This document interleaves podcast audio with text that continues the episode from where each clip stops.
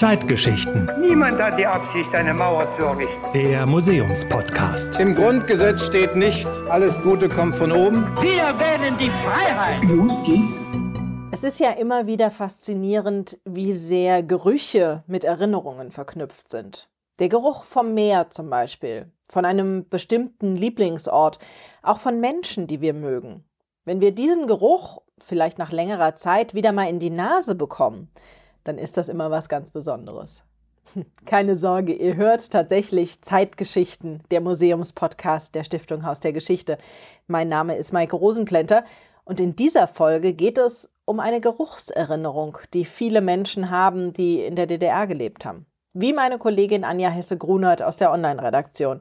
Sie ist in der Nähe von Dresden groß geworden. Ich wünschte, ich hätte diesen Duft konservieren können. Dieser Duft, von dem Anja so schwärmt, ist der eines sogenannten Westpakets. Diese Westpakete, die haben ihre Familie und sie regelmäßig von Bekannten aus der Bundesrepublik bekommen, als es die DDR noch gab. Und zwar ist es eine Familie gewesen, die nach dem Krieg aus Königsberg kommend bei der Familie meiner Mutter untergekommen sind in einem kleinen Dorf bei Dresden.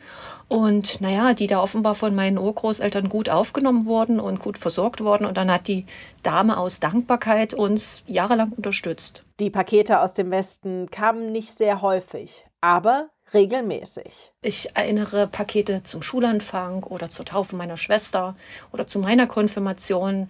Da haben wir dann was bekommen oder eben zu Weihnachten. Und das war wirklich großes Kino. Großes Kino, vor allem deshalb, weil da meistens Sachen drin waren, die die Menschen in der DDR sonst nicht kaufen konnten. Sagt Franziska Gottschling, sie ist wissenschaftliche Mitarbeiterin im Museum in der Kulturbrauerei in Berlin. Die Westpakete enthielten Dinge, die es in der DDR nicht gab. Und deswegen waren sie für Familien in der DDR, für Menschen in der DDR eine Geschenksendung. Also es stand auch immer drauf auf diesen Paketen, Geschenksendung, keine Handelsware.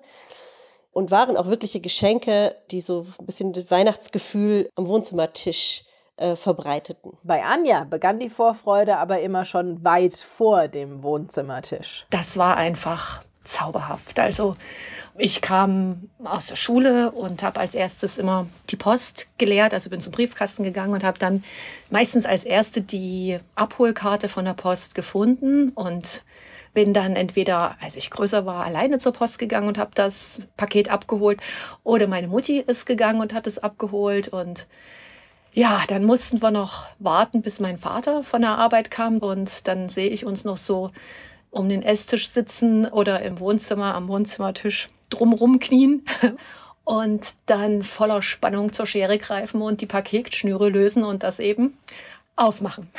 Und was da immer Besonderes drin war, vor allem für die Kinder, aber nicht nur. In den Paketen waren so Naschereien, also Schokolade mit ganzen Nüssen habe ich noch so quasi auf der Zunge den Geschmack. Kaffee war drin und manchmal auch, auch Seife. Und manchmal hat sich meine Mutti im Vorfeld Kleinigkeiten für meine Schwester und mich gewünscht. Also ich erinnere, dass wir einmal Haarzeug bekommen haben, also Haarspangen und Haargummis, die so glitzerten und ich glaube mit so kleinen Schmetterlingen oder so. Das fand ich ganz zauberhaft und es muss so ja, Mitte der 80er gewesen sein. Da haben wir Monchichis bekommen. Also diese Knuddelviecher, die sind so braun gewesen und so hatten so kuscheliges Fell. Und es war einfach mega. Ja. Was da reingepackt werden durfte, das war penibel genau festgelegt und wurde im Laufe der Jahre auch immer mal wieder verändert. Bis in die 1970er Jahre waren es zum Beispiel maximal 250 Gramm Kaffee, roh, gebrannt, gemahlen oder gemischt. Außerdem 250 Gramm Kakao, 125 Gramm Tee, 300 Gramm Schokolade in Tafeln oder in sonstiger Form und 50 Gramm Tabak oder Tabakerzeugnisse. Später wurde auch mal eine Flasche Rum mitgeschickt oder ein Männerhemd. Für die DDR waren diese Westpakete ein richtiger Wirtschaftsfaktor.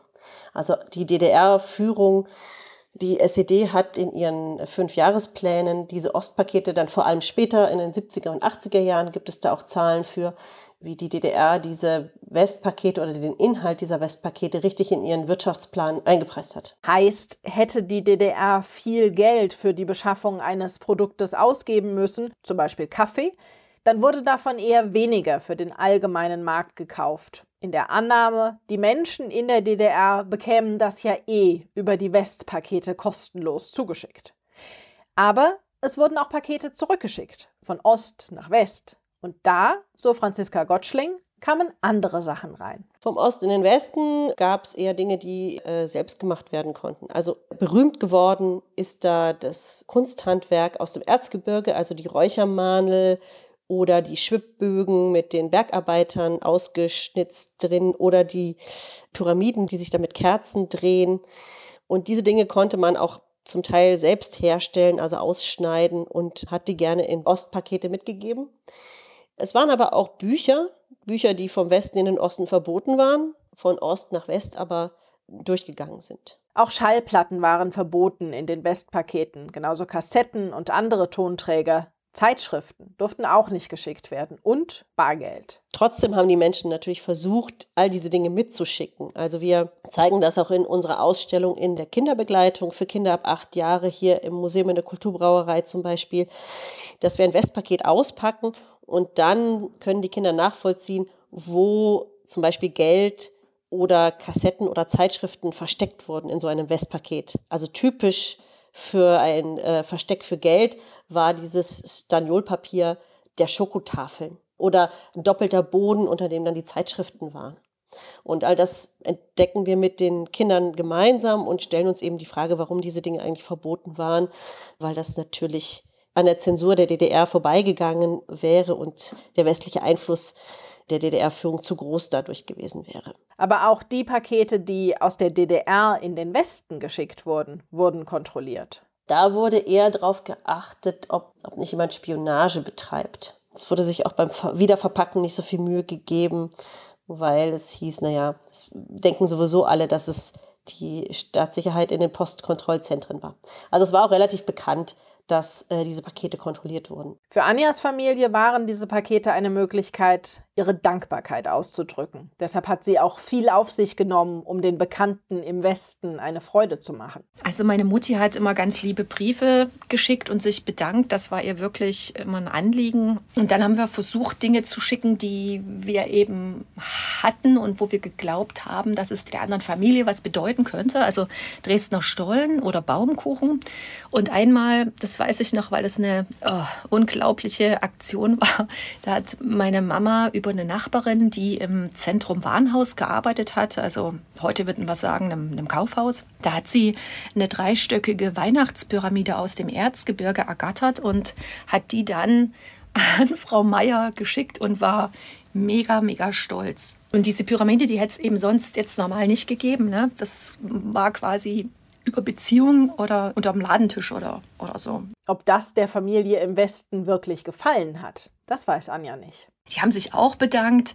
Ich denke heute, dass denen überhaupt nicht bewusst war, was wir in Teilen für Kopfstände gemacht haben, um eben so ein Paket zu packen.